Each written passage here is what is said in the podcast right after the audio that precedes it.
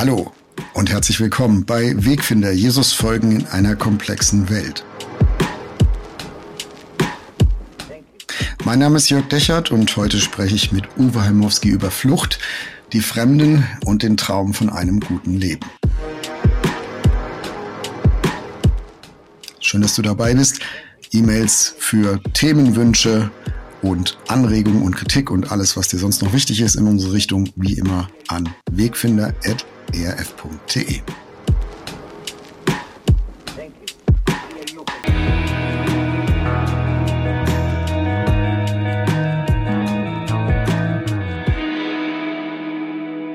Hallo Uwe, ich grüße dich. Hallo Jörg. Uwe, in der Vorbereitung auf unser Thema heute, Migration und vieles, was damit zusammenhängt, ist mir aufgefallen, ich kann mich nicht erinnern, dass als ich mich angefangen habe, politisch zu interessieren in den 80er Jahren, das so ein großes Thema war, wie es heute ist. Woran liegt das? Ähm, das hat natürlich damit zu tun, dass äh, in den 80er Jahren andere Themen sehr drängend waren. Damals NATO-Doppelbeschluss für uns äh, hat ja eine ganz große äh, Rolle gespielt. Die ganzen Fragen nach Atomkraft. Ja, es ist zum ersten Mal ein Atomkraftwerk in Tschernobyl explodiert. So, wir hatten noch den Kalten Krieg. Äh, das heißt, Migrationsströme waren damals auch innerhalb der Blocks noch eher, also man mhm. hat, man hat äh, da vieles nicht gehabt. Also ich glaube, das hat einmalseits damit zu tun und zweitens hat es damit zu tun, dass wir natürlich einfach in dieser Form, dass jedes Jahr eine 1,2, 1,5 Millionen Menschen hier in Deutschland neu ankommen, das hat es in dieser Form und dieser Wucht einfach, einfach noch nicht gegeben, ja. Das heißt, wir sehen, leben eine Migrationswelle, die für unsere Generation jetzt ziemlich neu ist. Die gab es natürlich nach dem Zweiten Weltkrieg nicht weniger, vergisst man schnell, aber für unsere Generation, wir erleben das jetzt zum ersten Mal. Und deswegen ist das klar, es ist ein riesengroßes Thema aktuell. Mhm. Und ist nach dem Zweiten Weltkrieg ja auch nicht nur geschmeidig gelaufen. Gar nicht, ganz äh, gar nicht. Also das waren ja dann auch zum Teil oder zum Großteil ähm, Deutsche, die aus den früheren Ostgebieten vertrieben worden sind. Aber das heißt noch lange nicht, dass hier alle Juhu gerufen haben in, in, in dem, auf dem heutigen deutschen Staatsgebiet, als sie, als sie angekommen sind. Hm. Ich kann mich erinnern, in den 80ern, ähm, da gab es die Partei der Republikaner und die haben dann solche Flyer gemacht und Prospekte gegen die Asylanten. So, so hat man damals geredet. Mhm. Aber wenn ich das mit, mit heute vergleiche, ähm, sowohl mit der politischen Brisanz, also mit den Wahlergebnissen, die die Republikaner damals hatten, aber auch mit der Anzahl der Menschen, die dies zu integrieren galt und so, das war ja kein Vergleich zu heute. Also das war tatsächlich auf einem, auf einem niedrigeren Niveau. Und trotzdem hat es viele Themen, die auch heute mit dem Thema Migration für uns hier verbunden sind, auch damals schon angetippt. Also so ein Heimatbegriff, das Fremde, die Fremden, wer kommt da, was haben die für Motive, was ist da los, äh, was passiert da. Also dem wollen wir in dieser Folge mal ein bisschen nachspüren. Gut, dass du es aber ansprichst. Ne? Es gab natürlich schon auch, also die Republikaner haben zum einen vor den Asylanten gewarnt, aber die haben natürlich auch wahrgenommen, ähm, dass mittlerweile die, die sogenannten Gastarbeiter, von denen man ja davon ausging, dass man Türken, Spanier, Portugiesen, sehr viele, von denen man davon ausging, die machen hier für uns den Müll weg. Ich sag mal, all die Jobs, ne, die, die, für die wir uns jetzt zu fein sind als Deutsche, ähm, die, die machen die mal und irgendwann, äh, wenn unsere Kinder groß sind und das mechanisiert ist, dann brauchen wir die nicht mehr. Die gehen wieder zurück. Deswegen waren sie ja Gastarbeiter. Die sind aber geblieben. Deren Kinder hatten plötzlich einen deutschen Pass. Ja, so. Die waren eben auch Deutsche, aber Deutsche mit Migrationshintergrund. Äh, die haben plötzlich auch entdeckt, dass sie Rechte haben und so. Also die ganze Debatte auch, ne? Wer bin ich? Wer bin ich denn als Deutscher mit verschiedenen Nationalitätshintergründen, mit verschiedenen kulturellen Hintergründen? Ähm, die ist dann so angefangen tatsächlich in den 80ern auch so langsam zu werden. Danach immer mehr. Ähm, und da haben natürlich, das hat die, das haben die Republikaner mit dem Blick gehabt. Also es waren nicht nur die Asylanten, sondern es war tatsächlich auch die Gastarbeiter und die Erfahrung, dass die eben nicht nach Hause gehen, sondern dass die sich jetzt mittlerweile mhm. einbürgern lassen, dass sie hier ihre Kinder kriegen, dass es in den Schulen plötzlich schwieriger wurde, weil Leute die Sprache nicht mehr so gut konnten. Also insofern war da auch, auch da war das schon ein Thema, aber natürlich nochmal ganz anders als heute, ja. Mhm. Und dann, wie du gesagt hast, ne, die Blockbildung ist weg, Globalisierung nimmt zu. Ja. Äh, auch die Sichtbarkeit von Wohlstandsverteilung oder Ungleichverteilung, muss man ja sagen, auf, auf diesem Planeten nimmt zu. Äh, die Mobilität von Menschen nimmt zu in, in allen Ländern. Und äh, wenn man das alles zusammennimmt, dann kann man gut verstehen, warum heute, 40 Jahre später, Migration ein, ein Megathema, ein Metathema geworden ist, was auch nicht so schnell wieder von der Tagesordnung verschwinden wird, mhm. weltpolitisch gesehen. Und ich, ich empfinde immer so bei diesem Thema, das ist so ein, so ein Riesenbrei, da rührt sich so viel zusammen und es hilft, also mir würde es helfen, wenn wir es heute mal schaffen, in dieser Podcast-Folge ein paar Dinge auseinanderzulegen und auseinander zu differenzieren und, und mal aus verschiedenen Blickwinkeln anzugucken, weil, weil ich finde, ich, also ich zumindest möchte aus diesem, diesem zusammengerührten Gemengelage mal raus. Das, damit kann ich nicht umgehen. Also ich muss das mhm. ein bisschen äh, differenzieren. Die erste Differenzierung, die ich gerne versuchen würde, wäre mal zu unterscheiden persönliche Hilfsbereitschaft und staatliches Handeln. Das geht mir oft so in eins, äh, dann sagen auf der einen Seite Menschen, ja, wir können ja nicht allen helfen und andere sagen, ja, aber wenn Menschen ertrinken, dann müssen wir denen doch helfen. Und ich habe und ich höre so bei beiden raus, ne, die argumentieren aus, aus einer individuellen Perspektive. Also würde ich jetzt jemand, der vor meiner Haustür steht und Hilfe braucht, helfen? Ja, wahrscheinlich schon. Also siehst du, müssen wir doch als Staat. Aber das individuelle, individuelle Ethik und staatliches Handeln nicht immer ganz konkurrent sind und auch sein müssen, ähm, das würde ich gerne mal auseinander differenzieren. Wie, wie siehst du das? Ja, also nimm, nehmen wir mal dieses Beispiel. Ne? Da ist jetzt jemand im Mittelmeer, der ertrinkt, äh, ist ein Individuum, ob der jetzt vor meiner Tür ist oder ob der vor meiner, vor meiner Küste ist. Ähm, die, das biblische Gebot ist ganz klar, das moralische Gebot, auch das staatliches moralisches Gebot, das ist unterlassene Hilfeleistung, das darfst du nicht machen. So. Daraus aber jetzt zum Beispiel politisch abzuleiten, wenn ich sage, jemand liegt vor meiner Haustür, wurde erschlagen oder äh, geschlagen, dann vermittle ich dem Krankenwagen, der geht ins Krankenhaus. Das heißt ja noch lange nicht, dass der bei mir im Schlafzimmer mit einzieht. Ne? Wenn ich das jetzt im groben Bogen mache, die eine Punkt ist völlig klar, ne? also Flüchtlinge nicht ertrinken zu lassen, für Menschen da zu sein, völlig logisch. Aber ob sie dauerhaft deswegen in unserem Land leben sollen und müssen, ist nicht die notwendige Folge aus, das eine folgt nicht notwendig aus dem anderen. Und da merkst du tatsächlich oft, dass A, das Individuelle mit dem anderen vermisst wird, das mit dem staatlichen Handeln, und das B, ähm, ganz schnell eine, eine staatlich, die Frage nach einer staatlichen Vernunft, die möglicherweise auch Migration begrenzt, moralisch aufgeladen wird. Ja, während es aber gute Argumente geben kann, zu sagen, hey, in dem Land, da, da laufen äh, die, die Eliten weg, die brauchen sie eigentlich. Mhm. Oder, oder, oder. Es gibt ja ganz viele Argumente, da kommen wir, kommen wir auch im Laufe der Sendung drauf. Aber ja, es ist ein Riesenunterschied. Und du bist noch zwischen diesem individuellen, ist echt interessant, wenn du argumentierst und sagst, ich finde, unser Grundgesetz sagt, wir, unser Asyl darf man nicht begrenzen. So. Dann sagen die Leute, ja, da musst du aber auch bereit sein, Asylbewerber bei dir zu Hause aufzunehmen. Völliger Blödsinn. Es ist kompletter Blödsinn. Ja, also ähm, das eine staatliche Handeln muss sich um die. Ich bin dafür, dass der Staat sich um alle Menschen mit Behinderungen kümmert und sie integriert. Ich bin dafür, dass der Staat niemanden, der AIDS krank ist, fallen lässt. Deswegen müssen die noch aber nicht alle auf meiner Couch pennen. Das sind zwei komplett verschiedene Dinge. Ähm, und ja, das wird ständig und immer wieder durcheinander gemischt und ist einfach ja. nicht richtig. Aber gerade hinter dem zweiten Beispiel steht meines Erachtens ja so ein naja, so, so ein Gedanke, naja, ich bin nicht damit, dafür ein, damit einverstanden, wenn unser Staat das macht. Also wenn du dafür bist, dann bat es gefälligst auch selber aus, Uwe. Also ich, ich, bin da, ich bin dagegen, dass ein Flüchtlingsheim in meinem Viertel gebaut wird. Und deswegen, Uwe, wenn du aber sagst, doch, es muss aber Flüchtlingsunterkünfte geben, dann bitte doch in deiner Straße.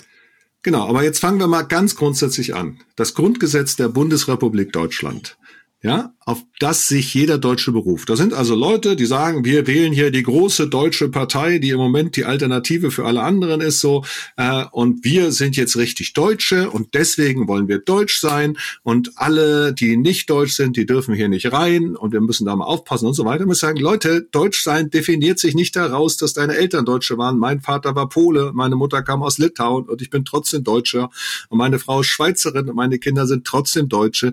Wir haben eine Nationalität, weil wir hier leben und weil wir im Einzugsbereich des Grundgesetzes leben. Und dieses Grundgesetz hat einen ganz klaren Paragraphen, dass es ein Recht gibt für politisch Verfolgte. Das ist unsere Geschichte.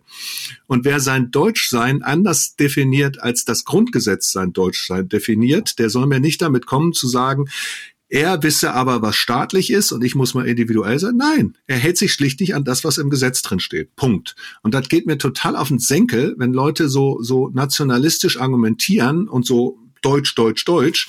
Aber Deutsch, Deutsch, Deutsch heißt Verfassung, Verfassung, Verfassung. Grundgesetz, Grundgesetz, Grundgesetz. Und nicht zufällig, ne, weil ich hier seit sieben Generationen auf demselben Acker geschissen habe, ne, äh, bin ich Deutscher. Das kannst du komplett vergessen. Sondern Deutscher bin ich, weil ich zu einer Tradition, einer Kultur, einem Rechtsstaat, einem System Ja sage. Und weil ich dazu, so. und dieses System hat Mechanismen, die sich auch um Migranten kümmern. Und da kann man politisch diskutieren, wie die sind und ob die besser sein könnten. Aber es einfach zu ignorieren, du merkst bei mir eine gewisse Un Ungnädigkeit. Ja, genau. Ja, ja, ich verstehe, ich, ich glaube, ich verstehe, was du meinst. Ich würde bei so einem eingeengten Heimatbegriff auch, auch mit dir gehen und sagen, genau, das ist eigentlich kein Verfassungspatriotismus, sondern eine andere Art von Patriotismus. Wenn überhaupt, wenn nicht sogar Nationalismus. Genau, also ein, ein, eine bestimmte Heimatgefühl, Vorstellung. Und trotzdem, du hast gesagt, ne, Deutsch sein heißt äh, Einzugsbereich des Grundgesetzes, das Grundgesetz achten und so.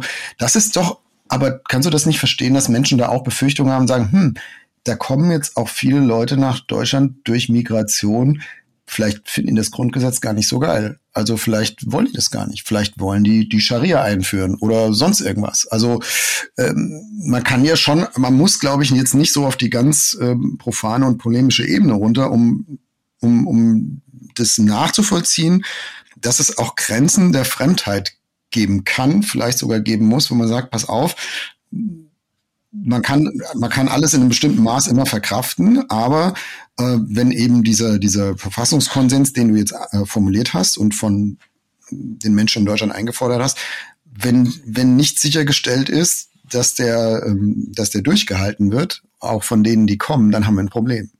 Ja, ganz klar. Du, ich bin nur eingegangen beim ersten auf diesen Punkt von dir. Ähm, ja, du bist für Asyl, willst aber kein, kein äh, Flüchtlingsheim vor deiner Nase und wir wollen das nicht. Und auf der Ebene muss ich sagen, Leute, mhm ich möchte in diesem Land leben und mit dem, was dazugehört. Und wenn wir ein Grundrecht haben auf Asyl, dann gehört auch dazu, dass wir auch Asylunterkünfte brauchen und Flüchtlingsunterkünfte brauchen. Und dann müssen die irgendwo gebaut werden, wo es unbequem ist. Ja, das ist so. Wenn wir umbauen auf Windkraft, dann müssen wir damit leben, dass irgendwo auch Windkraftträger stehen. Und wenn wir nicht umbauen auf Windkraft, dann müssen auch bestimmte Leute damit leben, dass es nach, nach Benzin und Diesel riecht in ihrer Nachbarschaft, weil da nämlich eine mhm. Tankstelle steht. Also was ich damit sagen wollte, diesem ersten Punkt ist, ähm, ich kann nicht sagen, weil mir das jetzt gerade nicht passt, setze ich die Grundstruktur des Gesetzes und der Verfassung und der, ne, der, der deutschen Geschichte und unserer Demokratie außer Kraft. Das war das Erste, was ich sagen wollte, einfach da festzuhalten. Mhm. Der zweite Punkt ist, es wäre natürlich völlig absurd, und das wird ja manchmal auch getan, und danke, dass du daran erinnerst, so zu tun, als gäbe es all die Probleme nicht. Also Integration, Multikulti, die einfach sich selbst reguliert, ist in Deutschland gescheitert. Das müssen wir nüchtern sagen. Wir sehen im, im, im Wedding in Berlin, ne, dass, dass Israel-Fahnen brennen, dass Leute auf die Straße gehen mit Hamas-Hassparolen. Wir sehen, dass äh, es Klassen gibt, in denen übergroßer Anteil von Migranten ist, in denen die Schulleistungen total zurückgehen. Ähm, wir sehen, dass es Parallelkultur gehen. Wir sehen Clan-Kriminalität. Wir haben also wir haben ganz viele Schwierigkeiten beim Spracherwerb und so weiter. Also diese ganzen Sachen, die sind ja da. Und wenn ich so tue, als gäbe es sie nicht, oder auch die Auseinandersetzung damit, dass man an Kirchenglocken gewöhnt ist und plötzlich einen Muezzinruf hört und dass das befremdet und man Angst hat und was, meine Güte, ich, ich sehe doch, was den Frauen im Iran passiert. Ne? Könnte sowas ähnliches auf mich hier zukommen. Das sind ja komplett reale Ängste und Sachen, die da sind. Also die zu ignorieren, ist überhaupt 0,0 das, was ich möchte. Aber mh, hm, ich kann sie ja, das Problem ist, weißt du, ich kann zwei Probleme machen. Ich kann sie ignorieren ähm, oder ich kann sie einfach sagen, das wollen wir alles nicht und ich baue einen Zaun und es kommt nicht rein. Äh, mhm. Aber die Lösung ist ja irgendwo dazwischen. Die Lösung ist zu sagen, ich nehme sie wahr, ich gucke und wie kann Integration besser laufen, als sie in den 50, 60er, 70er Jahren äh, mit den Minderheiten passiert ist, die nie mhm. integriert wurden, wo die Frauen nie irgendwie Deutsch gelernt haben äh, und so. Weißt du, also das ist für mich so der Punkt. Ja, also wir, wir sind ja beim Differenzieren. Wir haben jetzt mal differenziert persönliche Hilfsbereitschaft versus staatliche Handlungsverpflichtung. Mhm. Grundgesetz haben wir thematisiert. Mhm. Ähm, du hast ein bisschen angefangen zu differenzieren Asyl versus Migration. Ich will es nochmal zuspitzen und sagen, auf, genau aufgrund unserer Geschichte haben die Väter des Grundgesetzes den Asylparagraphen reingeschrieben. Das, was wir an Migration heute erleben, ist aber nicht nur Asylgrund qua Grundgesetz, sondern da gibt es eine Menge andere Fluchtmotive auch. Die finde ich auch alle menschlich total verständlich. Da kann man auch diskutieren, inwieweit man sich darauf einlässt als Staat. Ähm, da, da, da ernten wir auch ein bisschen, dass, dass, dass wir uns ja nie als Einwanderungsland sehen wollten. Deswegen gibt's halt nur das Asylsystem, obwohl das dafür eigentlich wieder nicht gemacht ist, mhm. finde ich. Also da müsste man eigentlich auch mal differenzieren und ich glaube, dass die wenigsten Menschen in Deutschland ein Problem mit einem Asylrecht haben, aber ich glaube schon, dass viele sagen, na ja, aber es kann ja auch nicht sein, dass jeder, der von einem besseren Leben träumt auf dieser Welt und es irgendwie an die deutsche Grenze schafft und das Wort Asyl sagen kann, dass der hier eine unbefristete Bleibeperspektive automatisch kriegt, das kann ja, das ist ja auch nicht unbedingt im Sinne der Grundgesetzväter gewesen. Also das würde ich auch mal gerne auseinanderklamüsern. Ist in der politischen Diskussion, finde ich aber oft schwierig, weil das wird alles in eins gerührt und äh, wenn du, wenn du solche Differenzierung versuchst, ähm, die einen wollen die gar nicht hören und die anderen sagen, ja, jetzt bist du rechts und das bedient nur den rechten Diskurs und das darfst du nicht aufschnüren. Aber ich, wie du sagst, man kann ja Probleme nur bearbeiten, wenn man sie mal anguckt und nicht, wenn man sie auf der ideologischen Ebene entweder nach rechts oder nach links schiebt. Das bringt ja nichts. Also wir haben zum einen tatsächlich äh, Migration als Asyl ja, das Asylrecht macht ganz klar, wer hat einen Anspruch auf Asyl? Jemand, der politisch verfolgt ist und dann wird das ausdifferenziert, was das ist. Ja, das kann aufgrund einer politischen Aktivität sein. Das kann aber auch sein, weil er, weil er zum Beispiel, wie gesagt, des Glaubens verfolgt wird und politisch nicht geschützt wird. Das kann auch bedeuten, dass er aufgrund seiner Sexualität verfolgt wird. Also politisch Verfolgte und das wird dann ja aus, ausdifferenziert. Und übrigens diese Zahl der politisch Verfolgten ist, ist nicht begrenzbar, weil jeder, der politisch verfolgt wird, ein Recht auf Asyl besitzt. Deswegen ist diese Idee zu sagen, wir nehmen 100.000 auf und der 100.001. darf nicht mehr rein, geht nicht. Da muss man das Grundgesetz ändern, muss überlegen, ob, wie man das ändern könnte. Ich würde sagen, zum Glück ändern wir es nicht. Der zweite Bereich ist die, ist der, dass wir Flüchtlinge aufnehmen anhand der UN-Flüchtlingskonvention, ähm, also aus Bürgerkriegsländern. Da die Antwort darauf ist zum Teil, dass man Länder als sichere Drittstaaten ein, einsetzt und sagt, daraus kannst du nicht pauschal äh, gehen. Und spannend ist, dass man die Flüchtlingszahl, äh, also aufgrund nach der UN-Flüchtlingskonvention, die kann man sehr wohl begrenzen. Da sagt die UNO sozusagen, so viele Menschen sind auf der Flucht und wie viel nimmt mhm. USA auf, wie viel nimmt Australien auf, wie viel nimmt Großbritannien auf, wie viel nimmt Deutschland auf, wie viel Schweden, wie viel Polen und so weiter. Das kann man begrenzen, das darf man auch rein rechtlich, weil da die Frage ist, wie die Weltgemeinschaft damit umgeht und das macht. Und allein schon dieses Asylrecht politisch verfolgt und Flucht im Sinne von Vertreibung wird fast selten, wird so gut wie nie differenziert. Ja, und dann sagen die einen, wir wollen was begrenzen und meinen damit das Asyl, das geht nicht, aber begrenzen könnte man die Flucht. Dann gibt es darüber hinaus natürlich auch, ich sage das mal ganz allgemein, die Armutsmigration. Du hast gerade gesagt, jeder kann das nachvollziehen, ja. ja? Wenn du nichts zu essen ja, hast, wo wir sind, ne? ähm, und auch die muss natürlich die politische Antwort auf Armutsmigration kann ja nicht sein, dass ich einfach alle Migranten aufnehme, weil das sind in, tatsächlich in der Regel die Eliten, ja, die können sich den Weg leisten, die können die Schlepper bezahlen, die sind hierher gekommen und so weiter.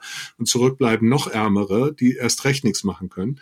Und das ist ja zum Beispiel auch ein Ansatz, wo wir als Tierfahnd und viele andere Entwicklungszusammenarbeitsorganisationen ansetzen, zu sagen, was können wir in den Ländern tun, um Migration überhaupt zu verhindern? Ja, was können wir tun, damit Menschen bleiben? Was können wir tun, damit Fachkräfte auch gebunden werden und so? Und dann gibt es noch eine vierte Form von Migration, die, die wird dann oft miteinander verwechselt, nämlich die, die Frage nach Fachkräfteeinwanderung. Und das ist nochmal ein ganz anderer Punkt, weil die Frage ist, wer wo studiert, wer wo arbeitet, wen ich wie brauche. Ähm, dazu kommt natürlich die ganze Geschichte, dass man innerhalb der EU ja auch reisen kann, äh, umsiedeln kann, umziehen kann und so. Das ist also eine Form von, von gewollter Migration und die haben wir zum Beispiel in Deutschland auch so gut wie gar nicht geregelt. Ein riesengroßes Problem, ja. Ganz lange ja. war gar nicht klar. Und wenn du dann jetzt zum Beispiel sagst, ja, die Asylbewerber sind die Antwort auf unseren Fachkräftemangel, also dann tatsächlich, sorry, dann machst du Propaganda für die AfD, weil ich sag mal, der, der aus Afghanistan hierher kommt, ja, der aus dem Kriegsgebiet kommt, der gar keine Schulbildung hat, der wird nicht die Antwort auf den IT-Techniker sein oder den Pfleger im Krankenhaus, den ich brauche. Das sind Einzelfälle, aber nicht alle. Und trotzdem hat er, trotzdem hat er ein Recht auf Asyl. Aber wieder merkst du, da werden die Dinge komplett durcheinander geworfen, ja. Hm. Weil es, und es vermischt eben wieder zwei dieser vier Gruppen, die wir gerade auseinander differenziert haben. Mhm. Also Asyl ist ein Individualgrundrecht. Mhm. Kannst du, weil es ein Individualrecht ist, nicht begrenzen. Du könntest mhm. ja auch nicht sagen, naja, wenn, wenn 20.000 Leute gewählt haben in Deutschland, dann darf kein weiterer mehr wählen. Ja, also das ist ein individuelles Recht, Punkt, aus, fertig. Mhm. Also genau. Asyl. Zweitens Bürgerkriegsflüchtlinge, da gibt's Kontingente nach der Genfer Flüchtlingskonvention. Ähm, die könnte man begrenzen und aufteilen zwischen den Ländern. Das dritte ist Armutsmigration, äh, wird manchmal umgangssprachlich Wirtschaftsflüchtlinge genannt. Menschlich total verständlich. Ähm, Gibt es aber auch keinen individuellen Anspruch, darf man als Staat auch regeln, so gut man es eben kann. Und das, der, der vierte Punkt ist der einzige Migration, die sozusagen andersrum funktioniert, wo ich mir als Staat überlege, wen will ich denn haben? Mhm. Äh, wen will ich mir denn holen, weil wir diese Leute nicht genug selber haben, nicht selber ausbilden oder, oder so. Mhm.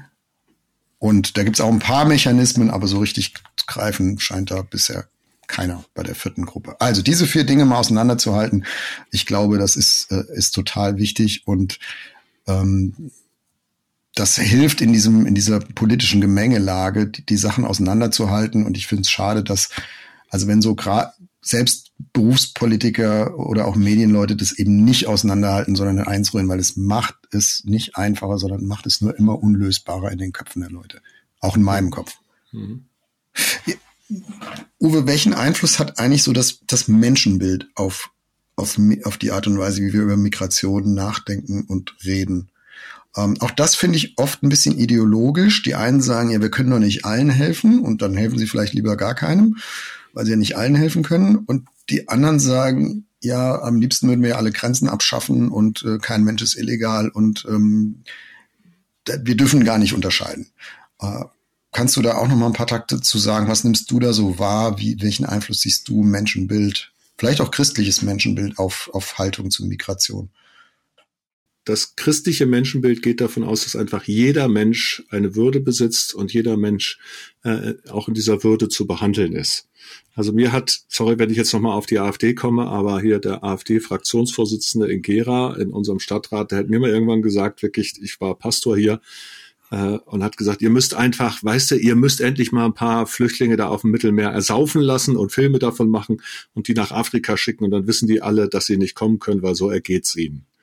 Ähm, und so ein, so ein Zynismus, ja, so ein, ein menschenverachtender äh, Umgang, das, sorry, das kann nie christliches Menschenbild sein und das ist auch nicht das Menschenbild, das in der allgemeinen Erklärung der Menschenrechte steht und auch in unserem Grundgesetz, die Würde des Menschen unantastbar. Das kann es einfach nicht sein, so nicht. Auf der anderen Seite gibt es dann aber auch ein Menschenbild, was, ich sag mal, ohne es zu wissen, indem es allen helfen will, die Menschen auch zu Opfern macht, äh, in dem sagt, ja, die, diese, denen geht's allen schlecht und wir müssen ihnen allen helfen und so weiter. Also zum Beispiel Entwicklungshilfe geht schon ganz lange vom ganz anderen Bild aus. Das sind, Menschen sind Partner, Menschen sind Täter ihres, die äh, sind auch Mitgestalter ihres eigenen Schicksals und die können was daraus machen. Und auch das ist ja ganz stark christliches Menschenbild. Ich bin ja nicht einfach nur Täter, mhm. also ne, Opfer der Umstände, sondern Gott hat mir, hat mir mit meiner Würde ja auch eine Verantwortung gegeben und auch ein Skillset und eine Möglichkeit. Und da ist jetzt die Frage, muss ich alle herholen, muss ich allen helfen oder muss ich Menschen befähigen, dass sie in den Umständen, in denen sie leben, was machen? Machen können. Ne? Ähm, so, jetzt mal nur beim Menschenbild. Dann kommt natürlich natürlich auch ein Weltbild dazu. Und das Weltbild ist die Frage, leben wir in einer Welt, die sich immer weiterentwickelt? Leben wir in einer Welt, in der Liberalität allen Menschen gut tut? Oder leben wir in einer Welt, in der die Kapitalströme immer die, die schwächer sind, ausnutzen werden, ausbeuten werden? Äh, ist der globale Norden nicht letztlich für die Migration des globalen Südens verantwortlich, weil wir von dort unsere, unsere äh, Rohstoffe beziehen und so weiter? Ne? Ähm, und haben deswegen noch eine viel größere Verantwortung. Wir sagen, wir können die nicht alle ausbeuten und hinterher sagen, äh, eure Armut haben wir verschuldet und wenn ihr jetzt kommt, dann seid ihr nicht willkommen. Also ja, es spielt einmal das, das individuelle Menschenbild, als was sehe ich den Menschen?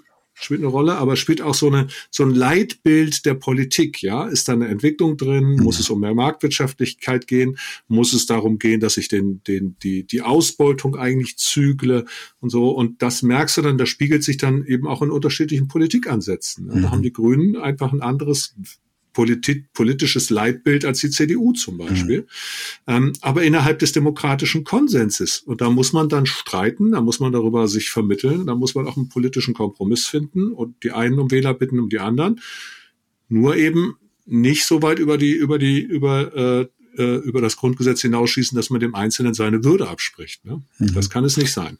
Ich finde, es gibt noch ein drittes Bild, also das, ja. das Menschenbild äh, über die Menschen, die, die kommen wollen oder kommen, das politische Leitbild fürs System. Aber ich finde, es ist auch noch das Selbstbild. Das finde ich auch mal interessant, wenn ähm, besonders bei Menschen, die, die sehr offen sind für Migration, die helfen wollen, die sich engagieren in der Flüchtlingsarbeit und so, wenn die dann manchmal, wenn, wenn, wenn dann so auffällt, okay, also da kommen ja nicht nur Leute, die dann auf ewig dankbar und edelmütige Opfer sind, sondern die haben Ansprüche, die haben Macken, da kommt auch Kriminalität mit, wie es bei allen Menschen halt ist. Ähm, das sind ganz hm. normale Menschen, wie du und ich, die haben eigene Interessen, die haben eigene Egoismen, die bringen eigene Konflikte mit. Und manchmal erlebe ich da fast ein, ein das darf, das darf gar nicht sein, was nicht sein kann. Also das muss man, das muss man wegdrücken. Da darf man nicht drüber sprechen, äh, weil das sind doch die, das sind doch die, denen wir helfen. Also das sind ja. doch die, weißt du, das, die, sie sind doch eigentlich, das, das sind doch die Opfer. Also die, die, die können ja, ja nirgend, auf keine Art und Weise Täter sein selber. Ja. Äh, und das finde ich auch so eine, so eine naive, unrealistische Vorstellung, die habe ich doch sonst auch nie im Leben. Wie kann ich auf so eine Idee kommen? Also mir geht's ja gar nicht drum, da einen schwarzen Peter zu verteilen. Mir geht's nur drum, Menschen als Menschen zu sehen. In ihrer mhm. Würde, da haben wir jetzt drüber gesprochen, aber auch mit ihren Macken und ihren Problemen. Und so wie ich die selbst habe, so habe ich auch je, so hat das auch jeder, der zu uns kommt. Was denn sonst? Also wie kann man auf die Idee kommen, dass, dass die Leute, denen ich helfe, die sollen jetzt bitteschön aber auch äh, dankbar und demütig sein und die Klappe halten und sich, sich beschenken lassen, aber ansonsten nicht weiter äh, Ärger machen. Also das ist doch, ja, ist doch. Unrealistisch, oder? Ja, meine, meine Tochter war mal in der Theaterfabrik Gera, hat da so Theaterworkshops gemacht und so, hat war total klasse. Die hatten einen total linken Theaterpädagogen, also richtig, richtig, richtig links. Also jeden Flüchtling auch wirklich reinnehmen und alle, die irgendwie, weißt du, die, die braun gepupst haben, die waren gleich Nazis. Äh, also wirklich unglaublich. Ganz extrem. Und gleichzeitig irgendwann sagt jemand, ja, aber bei die Flüchtlinge machen doch aus, auch Mist und so. ich war zufällig dabei bei einer Probe. Und dann sagt er, ja, was denkt ihr denn? Was denkt ihr denn eigentlich? Die Arschlochquote ist bei allen Menschen gleich. Warum sollte die bei Flüchtlingen kleiner sein? Mhm. Also ich fand das richtig interessant, dieses Wort. Ne? Ist natürlich ein bisschen, bisschen, bisschen äh, äh hingefläzt. Aber äh, ja, ja. Aber, aber es drückt sie aus. Zweite Beobachtung, übrigens, ich habe das auch erlebt, äh, so, so eine große Enttäuschung bei den Frommen. 2015, mhm. die Flüchtlinge kamen, unfassbar viele Christen haben sie eingesetzt, wirklich. Also ohne die Kirchen und auch die Freikirchen, ohne die Christen hätte der Staat das nicht geschafft. Das hat auch Angela Merkel in Gesprächen in Berlin gesagt, das hat Volker Kauder deutlich betont als Fraktionsvorsitzender der, der CDU-CSU-Fraktion in der Zeit, die die stärkste Partei war. Die haben deutlich gesagt, ohne die Kirchen, ohne die Christen hätten wir das nicht geschafft. Von dem her Chapeau, toll, was da wirklich, also auch in den Gemeinden geleistet wurde, wirklich geleistet, ja. Weil, und dann kann man mal so einen Punkt zu sagen, ja, wir laden sie ein, wir sind für sie da und wir erzählen ihnen natürlich auch von Herrn Jesus. Und, und als sie dann sich nicht bekehren wollten, war das auch so ein bisschen so, ja, wieso haben wir denen denn Gutes getan, wenn sie jetzt nicht zum mhm. Glauben kommen? Wieso können die mhm. denn Muslime bleiben wollen, ob wir, obwohl wir als Christen ihnen gedient haben? Und auch dahinter steckt so, so Gutes war, so Gutes gemeint war, aber es macht den Menschen ganz schnell zum Objekt. Mhm. Aber ein christliche oder auch eine, eine grundgesetzliche Idee vom Menschen ist, der Mensch ist ein Subjekt, ein Individuum, ein eigenverantwortliches Wesen. Und nur weil ich ihm helfe, wird er nicht irgendetwas irgendwie machen müssen, Ne? Weil ich, ob, ich mache ihn wirklich, ich nehme ihm seine Subjektivität und mache ihn zum Objekt. Und egal, ob das mein Missionseinsatz ist, den ich übrigens begrüße, ich finde, man soll missionieren dürfen, ist doch klar. Die dürfen auch gerne wissen, dass wir ihnen helfen, weil wir Jesus nachfolgen. Aber immer mit dem Angebotscharakter, nicht mit dem Entmündigungscharakter. Mhm.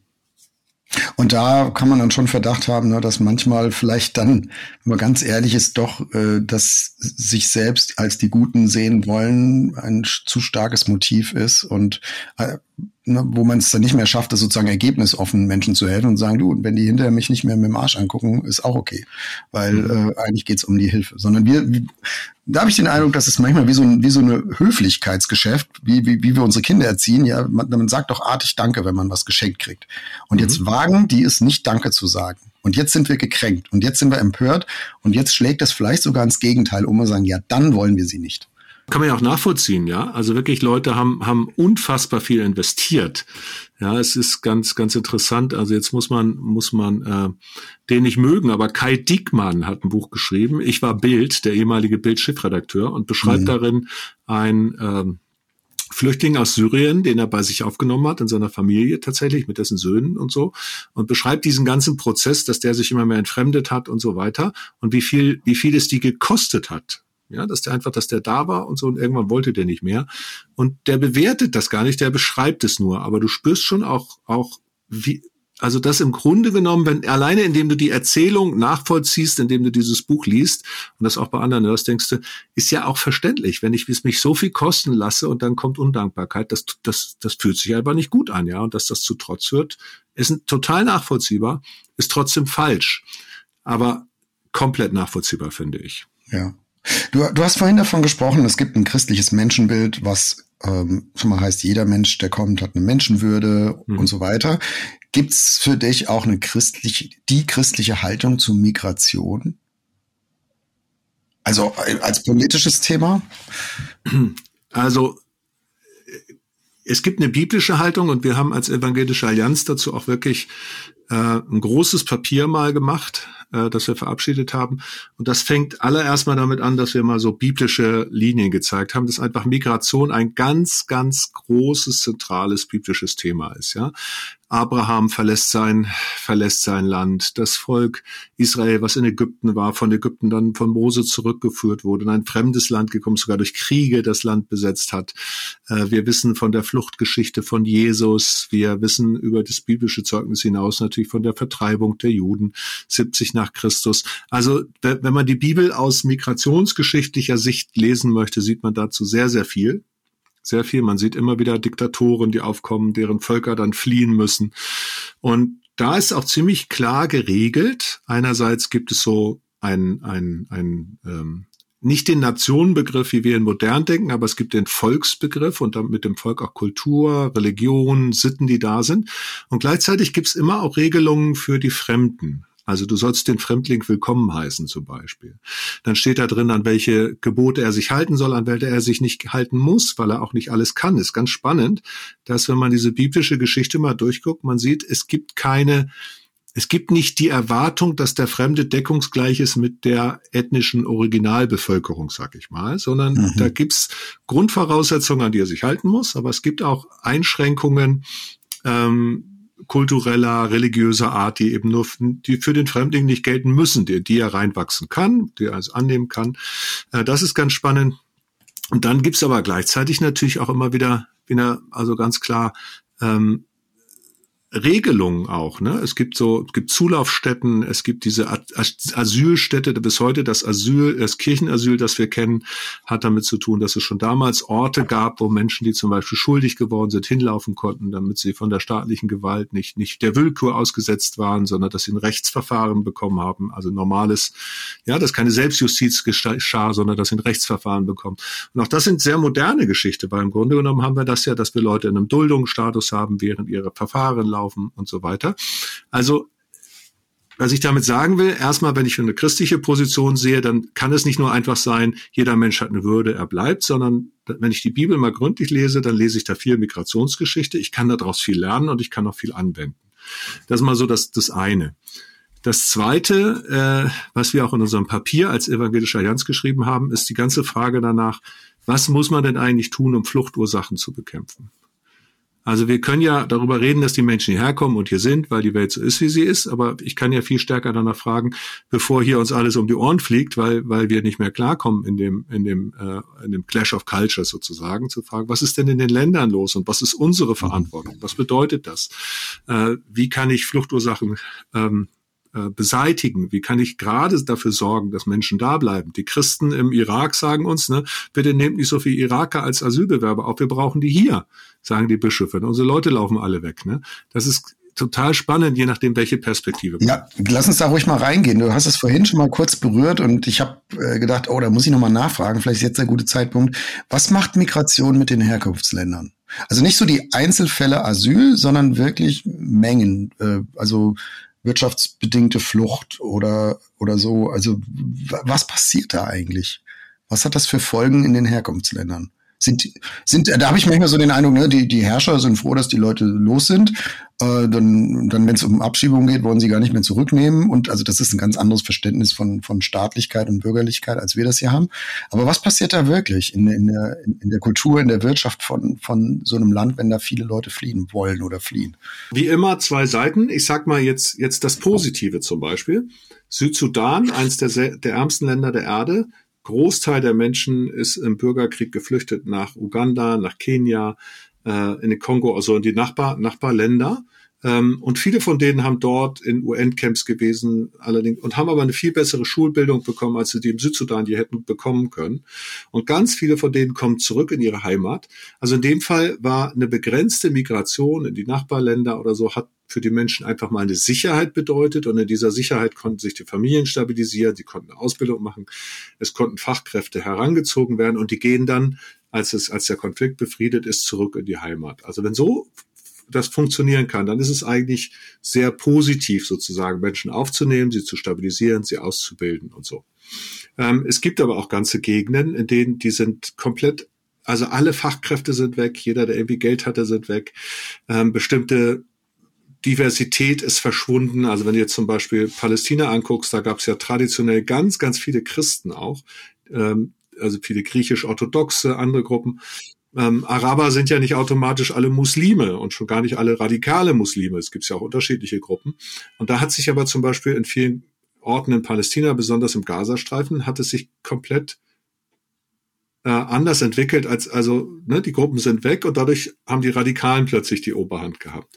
Oder die Eliten, die wirklich eine gute Ausbildung haben, die wiederum äh, Innovationen voranbringen können, die sind gegangen. Und insofern ist es in unheimlich vielen Ländern ein riesengroßes Dilemma, dass die Fachkräfte weg sind und dadurch im Grunde genommen die Wohlstandstreiber einer Gesellschaft nicht zur Verfügung stehen. Und wie ist das, wie ist jetzt deine Erfahrung aus deiner Arbeit bei Tierfahren? Wie, wie denkt denn so eine Regierung von so einem Land darüber? Also äh, finden die das auch schlecht oder sagen, oder, oder, oder sind das dann solche Herrschaftssysteme, dass das, dass das denen egal ist, ob die Leute gehen? Oder äh, sagen, ja, wir haben sowieso Überbevölkerung, je, je mehr Leute gehen, umso besser? Oder wird das irgendwie gesehen und gedacht und bearbeitet in, in den Herkunftsländern? Kann man das sagen? Also es gibt, es gibt Länder, wo du wirklich sagst, da, da hast du Politiker, die versuchen, Leute zu binden, einzubeziehen, ihnen eine Perspektive zu geben, weil sie wissen, unser Entwicklungspotenzial, unsere Stabilität, das gilt ja, das gilt ja für Leute, die die mit den Institutionen vertraut sind, Beamte, das gibt Leute, die Bankenwesen aufbauen können und so weiter. Du brauchst Fachkräfte in allen Bereichen, du brauchst nicht nur Handwerker, Pharma, sondern überall. Äh, denen, es gibt Leute, denen ist das bewusst und die sagen, es ist für uns ein Dilemma, dass die Leute weggehen, wir hätten sie gerne wieder und wie können wir das hinkriegen, wie geht das so? Du hast aber tatsächlich auch Diktatoren, die im Grunde genommen ihr Land ja nur ausbeuten für ihre eigene Legislaturperiode. Ja, für ihre Lebenszeit, die holen so viel raus, wie es geht. Und denen ist es egal, ob die übernächste Generation eine gute Schulausbildung hat. Die schicken gerne die Eliten ins Ausland, weil sie wissen, da fließt Geld ins Land. Mhm. Weißt du, der Arzt, der in Deutschland ist und 6000 Euro im Monat verdient oder 6000 Euro in den Südsudan schicken kann, der ist für den Diktator mehr wert als der Arzt, der vor Ort zu schlechten Bedingungen arbeitet. Äh, und das ist je nach Herrscher un un unterschiedlich. Aber du hast tatsächlich einfach auch teilweise Strukturen, die gar kein, gar kein Interesse daran haben, ihr eigenes Land zu entwickeln, sondern es auszubeuten. Mhm. Das ist dramatisch, richtig dramatisch. Und da hast du ja in der, als deutsche politisch Verantwortliche auch gar keine Einflussmöglichkeit groß. Da, was, was willst du da machen? Also da wird ja, wird ja Migration, manchmal wird es ja sogar als Waffe ein, eingesetzt und da bist du als demokratische Regierung ja in einem Dilemma. Was willst du machen? Du kannst ja nicht das nach deren Spielregeln spielen. Genau, ja, und das ist vor allen Dingen, du bist ja dann sozusagen auf dem Markt der Möglichkeiten. Ne? Wir sind, wir sind im, in der Zentralafrikanischen Republik, ne? da machen wir tolle Programme, wirklich richtig tolle. Frauen werden da stark, also, also jetzt Tierfand, ne? Äh, bin ich auch, finde ich richtig cool, was sie da machen. Und gleichzeitig hast du einfach Gegenden in der Zentralafrikanischen Republik, da fahren die Wagner-Söldner rum äh, und, und äh, auf den, äh, die, die da werden bestimmte Minen einfach von denen kontrolliert und da werden dann die, die Rohstoffe, die werden nach Russland abtransportiert und die Chinesen, äh, die bauen irgendwo Straßen, wenn sie dafür aber auch die Mining-Rechte für die nächsten 30 Jahre sich sichern können und so. Und du merkst plötzlich, du willst eigentlich das Gute, aber je nachdem, wer das Land regiert ne, und mit wem die, an wen die sich gerade verkaufen, das ist schon auch wirklich heftig, was da los ist. Mhm. Und dann ist es manchmal auch so, dass natürlich auch deutsche Politiker sagen und zu Recht sagen, ist ja echt zynisch, ja. Der, also das Land wird ausgebeutet von China und von Russland und wir der Westen müssen die ganzen, die ganzen Opfer dann einsammeln. Ne? Und dann, dann merkst du auch, dass dieses, der Westen beutet den Rest der Welt aus, ne? dieses Narrativ, was ja das postkolonialistische Narrativ. Ja, was ja so ein bisschen überwiegt, das ist auch nicht das Einzige. Ne? Da sind noch ein paar mehr Player auf dieser Welt, die das ganz anders machen. Ja, das ist auch zu simpel und, und auch meistens zu naiv so gedacht. Aber so, wenn wir das zusammennehmen, was wir jetzt die letzten zehn Minuten besprochen haben, dann heißt das doch, ja, man kann, man muss mehr tun, um Fluchtursachen zu bekämpfen. Das hat was mit Entwicklungszusammenarbeit zu tun und so weiter. Aber ganz viel ist unserem Einfluss auch entzogen, was in diesen Ländern passiert. Das heißt in der Konsequenz, wir werden uns mit Migration und Integration in den Folgen in Deutschland auf Jahrzehnte hinaus weiter auseinandersetzen müssten. Wir kriegen das nicht, wir kommen da nicht drum rum. Wir können nicht sagen, in spätestens zehn Jahren läuft das in den Herkunftsländern wie geschmiert und wir haben damit nichts mehr zu tun, sondern wir haben damit zu tun. Und wir müssen damit zu tun. Also wir müssen uns damit auseinandersetzen. Auf jeden Fall. Nochmal, nochmal kurz zu deiner Frage auch, was heißt das für uns Christen? Für uns Christen ist ja nicht nur die Frage, nehme ich jetzt Flüchtlinge auf oder nehme ich sie nicht auf, nehme ich Migranten auf oder nehme ich sie nicht auf, sondern für uns Christen ist ja auch nochmal die spannende Frage, wenn Menschen hier sind, was bedeutet das? Ne, wir haben gerade eine Folge gemacht, kurz vorher zum Thema Lernen äh, als christliches Bildungsideal zum Beispiel auch. Ne? Und, und da ist auch die Frage, wenn ich vom christlichen Menschenbild her gehe, wie, wie, wie unterrichte ich denn zum Beispiel Menschen, die mit migrantischen Hintergrund haben? Lernen die was über Freiheit, über Religionsfreiheit? Lernen die was darüber, dass Frauen die gleiche Würde haben wie Männer? Lernen die was über Diversität? Lernen die was über Unterschiedlichkeiten? Also ich glaube, die ganze Frage nach, nach Bildung, nach, nach Integration, nach Hineinnehmen in die Welt, äh, spielt ja auch eine ganz große Rolle. Mhm. Zum christlichen Menschenbild gehört ja das, was ich vorhin mit dem Wort Arschlochquote versucht habe zu, auszudrücken. Der Mensch ist ja immer Geschöpf und Sünder. Das heißt, ich muss auch damit rechnen, dass der, der kommt, auch, auch Rechtsbrüche begeht, ja, dass er, dass er kriminell wird oder so. Und dann gehört zum christlichen Menschenbild, das nicht eben wegzudeckeln, sondern dann gehört auch dazu zu sagen, mit der Strafe und der Konsequenz seines Verhaltens zu leben, ja. Dann muss man da auch durchgreifen. Und auch, auch da denke ich manchmal, da sind wir als Christen dann zu, zu lieb und vergessen, dass, dass äh, hm. wer sich nicht an die Regeln hält, der auch mit Konsequenzen leben muss. Das ist in der Bibel nicht selten. Ja, und es passiert auch politisch dann, da waren wir, so sind wir eingestiegen, wenn ich eben so eine Individualethik da drauflege, wer bin ich, dass ich den Leuten Vorschriften mache, sagen genau du einzeln hast da kein Recht zu, aber wir als Gesellschaft, als Staat, wir müssen das sogar machen, mhm. äh, so wie das für alle auch gilt und da wünsche ich mir dann auch ein bisschen mehr politischen Mut, äh, ohne dass man da Angst hat, gleich irgendwie in die rechte Ecke gestellt zu werden. Äh, ich glaube, wir werden das brauchen. Also auf eine gute, menschenwürdige Art und Weise mit Regeln, die für alle gelten, aber das werden wir schon brauchen, sonst wird das, glaube ich, schwierig. Ähm, du hast gerade Bildung gesagt, ich bin da ein bisschen pessimistischer, ähm, weil Bildung suggeriert immer so, na ja, die Leute gehen in die Schule und dann lernen die ganz viel über unser System und dann dann sind die so wie wir, also wer auch immer jetzt wir ist, ja, mhm. ist auch schon so schwarz-weiß geredet. Ähm, aber wir reden ja eigentlich über Kulturwandel. Also du hast Rolle der Frau zum Beispiel benannt. Das ist ja nicht nur eine Frage der Information, das ist doch eine Frage, wie du das über Generationen in deiner eigenen Familienprägung erlebt hast. Ist ja bei uns, bei mir in meiner Familie, bei dir in deiner Familie genauso. Gibt es Themen, die haben wir nicht in der Schule gelernt oder von irgendwem mal vermittelt bekommen, sondern die sind eigentlich Kulturprägung und das Kultur verändert sich ja nur langsam. Also es ist sehr tiefgreifend, aber es verändert sich nur langsam. Und das heißt für mich in der Konsequenz, ähm, wenn du jetzt Menschen mit unterschiedlichen kulturellen Hintergründen zusammenbringst in der Gesellschaft und die zusammen lernen sollen zu leben, dann werden die eine ganze Weile, viele Jahre, vielleicht ein, zwei, vielleicht sogar drei Generationen, eine gewisse kulturelle Unterschiede, Diversität, Fremdheit aushalten müssen. Oder du machst Ghettobildung. Und was ja bei den Gastarbeitern leider passiert ist in, nach den 50er, 60er Jahren.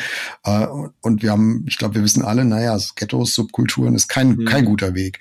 Ähm, das heißt aber, du musst eigentlich als Gesellschaft ja diversitätsfähig werden. Du musst diese, diese Kulturunterschiede aushalten lernen. Ähm, selbst wenn du sie sozusagen verringern willst, zusammenführen willst und da in eine Richtung entwickeln willst, aber das geht halt nicht beliebig schnell. Das dauert viele, viele Jahre da ist es dann, also absolut, das geht richtig lange und ja, Ghettobildung ist keine Lösung. Das haben wir oft genug erlebt, das funktioniert nicht.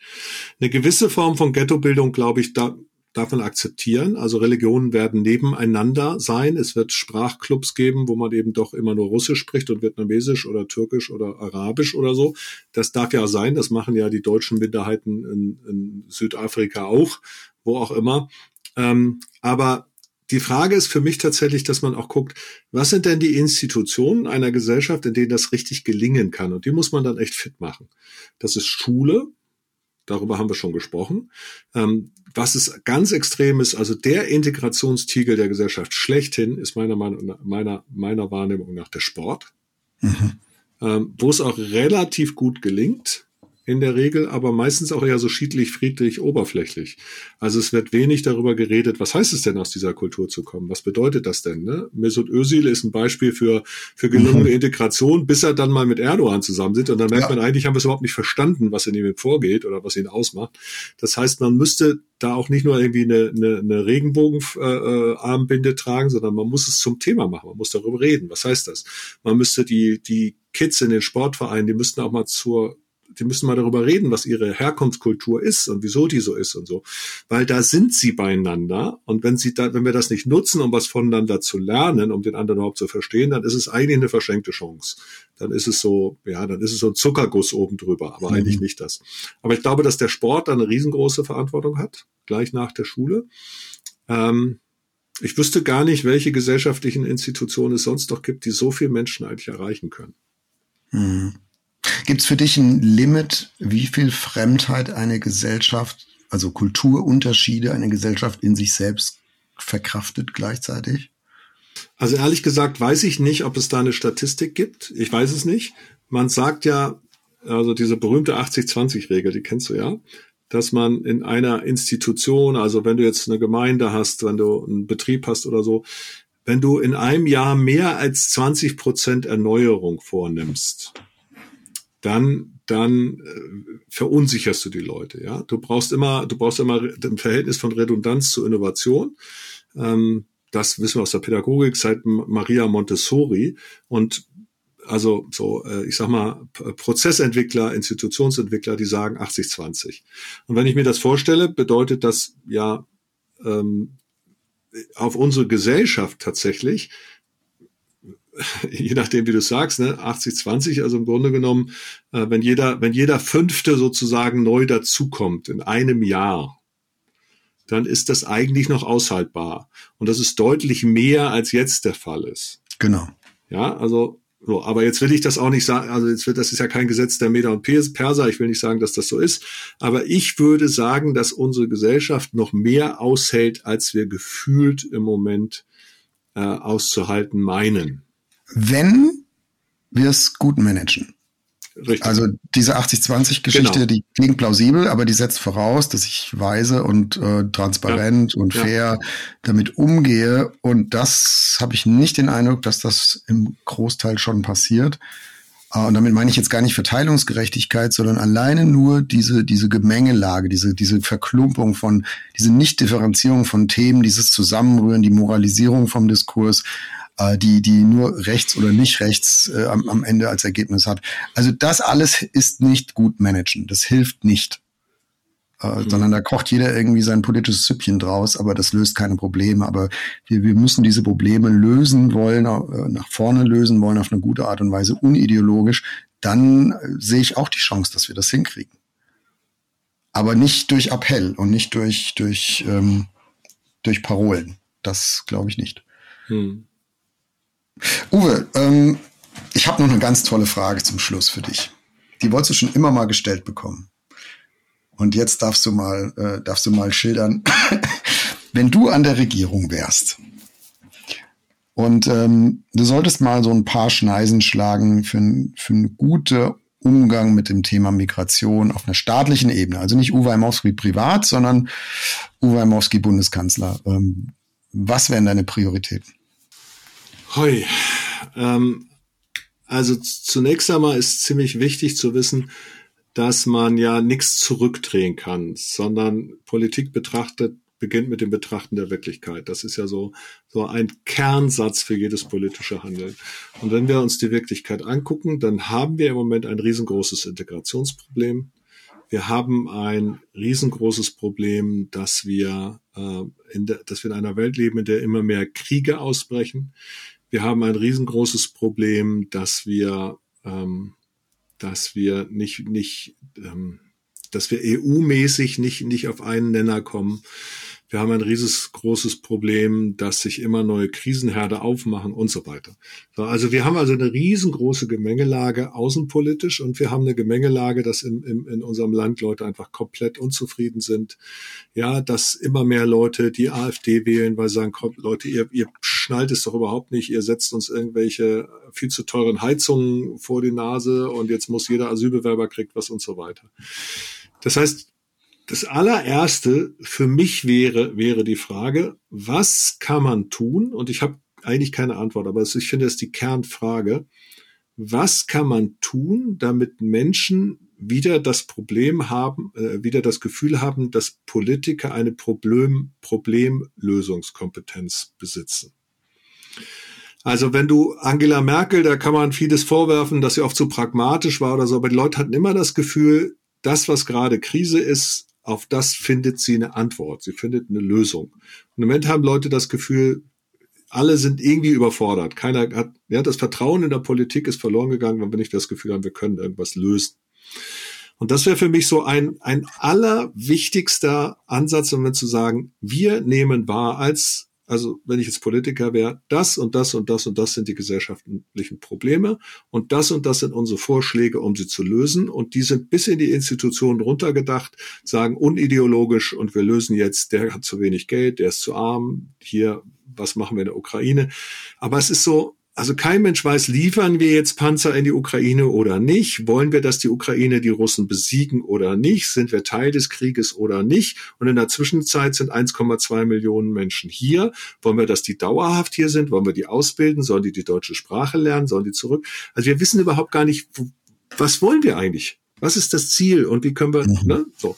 Und da glaube ich, aber ist natürlich leicht gesagt, wenn man nicht an der Regierung ist, aber ich glaube, in vielen Bereichen haben die Leute das Gefühl, wir sehen ein Problem, wir sehen, dass das Problem für uns Folgen hat, aber, aber wir wissen gar nicht, worin die Lösung des Problems eigentlich mhm. bestehen könnte. Und da, glaube ich, muss mhm. Politik wieder ganz dringend den Menschen sagen, so und so kann ich mir vorstellen, dass die Lösung übermorgen aussieht. Macht ihr mit, seid ihr dabei. Ja, und wenn, wenn sie nur erstmal sagen würde, wir sehen auch das Problem, wir erkennen es als Problem an. Äh, also ich finde, das Spiel darf man nicht der AfD oder sonst wem überlassen. Das, äh das kommt dazu, ja. Das kommt tatsächlich dazu. Uwe, also solltest du jemals Bundeskanzler werden, würde ich jetzt gerne öffentlich hier den Deal mit dir machen, dass ich dann nochmal einen Podcast mit dir machen darf, wo du dann die Frage nochmal beantwortest, aber dann in staatstragender Verantwortung. Du wirst, du wirst mein Innenministerfreund und dann kannst du dich selber drum kümmern. Dann können wir das zusammen, zusammen als Problem anerkennen. Ja, das machen wir, das ist doch gut. Uwe, ähm, was nimmst du mit aus unserem, unserer Migrationsfolge? Ja, also erstmal, dass es unglaublich viele Fragen sind, die da reinkommen. Du hast vorhin sehr stark unterschieden und das ist auch gut so zwischen Individualethik, individueller Moral, zwischen der Verantwortung, die Menschenwürde zu sehen und gleichzeitig der, der staatlichen Ethik und der Aufgabe eines Staates, die nicht die einzelne Würde beschädigen darf, die aber sozusagen das Ganze irgendwie lösen muss und einen Blick haben muss. Und die zwei Sachen nicht durcheinander zu hauen, sondern wirklich zu klagen, was gehört wohin. Ähm, und das auch auf anderen Ebenen. Das, das nehme ich auf jeden Fall mit. Das finde ich eine ganz, ganz gute Unterscheidung. Ich habe von dir gelernt, wie verschieden die Perspektive in den Heimatländern äh, aussehen kann. Äh, du hast Beispiele genannt, wo Flucht und zurück Remigration ähm, eine positive Auswirkung sogar hat. Mhm. Südsudan hast du als Beispiel genannt. Und du hast andere Beispiele genannt, wo du gesagt hast, da gibt's Diktatoren, denen ist es doch scheißegal, was mit den Leuten passiert. Und da haben wir fast keine Chance, da irgendwas zu ändern vor Ort. Also diese Ambivalenz und diese, diese Vielschichtigkeit hast, äh, die hast du mir neu oder erstmalig vor Augen geführt. Äh, das, das nehme ich neu mit aus unserem Gespräch. Uwe, vielleicht werden wir noch mal eine Folge zu dem Thema machen, denn es läuft uns nicht weg. Ja, leider nicht. Leider, leider nicht. Ähm, aber nächstes Mal reden wir erstmal über ein neues Thema. Bis dahin, mach's gut, lieber Uwe. Ja, doch. Jörg, ciao.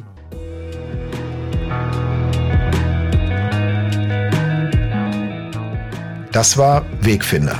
Jesus folgen in einer komplexen Welt. Was nimmst du mit aus dieser Folge? Schreib uns gerne eine E-Mail an wegfinder.erf.de. Und wenn es dir gefallen hat, empfehle uns deinen Freunden weiter. Wegfinder ist ein Podcast von ERF der Sinnsender. Mehr Podcasts von uns findest du unter erf.de slash podcasts und natürlich bei Apple, Google oder Spotify.